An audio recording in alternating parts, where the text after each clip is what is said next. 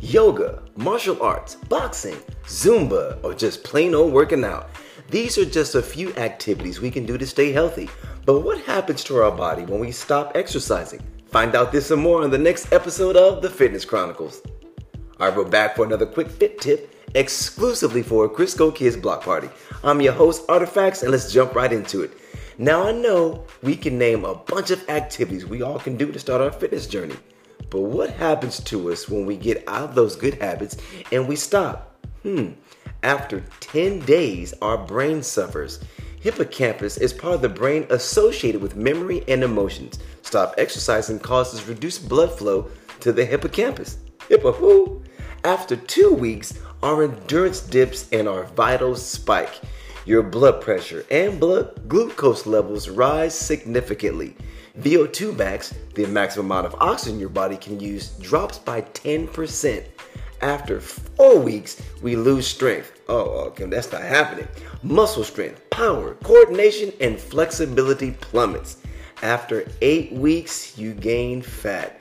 You can gain 12% of fat after five weeks of no exercise.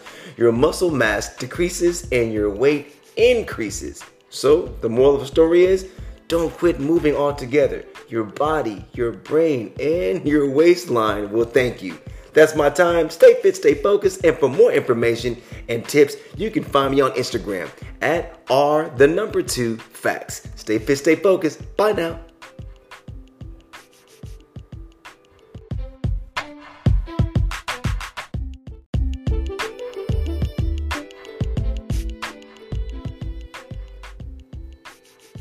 Almond Joy, Kit Kats, Butterfingers, M&Ms. Woo! These are just a few candies that we all grew up eating and you probably still eat them today.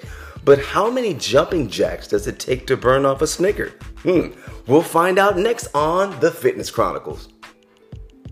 What's up, y'all? We back for a quick fit tip by your boy Artifacts, exclusively for Crisco Kids Block Party. Check this out a Snickers, that's about 80 calories. So, jumping jacks is equivalent to about 534 or 8 minutes and 36 seconds.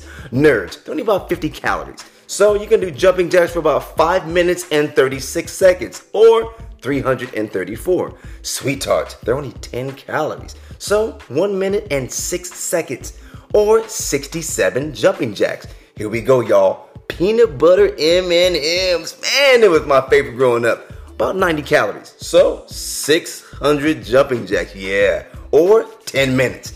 That's my time, y'all. Stay fit, stay focused. And for more information, you can find me on Instagram at artifacts or follow me on the on uh, follow me on my website. That's www.artifacts.tv. Stay fit, stay focused again. I'll see you next week on another edition of The Fitness Chronicles.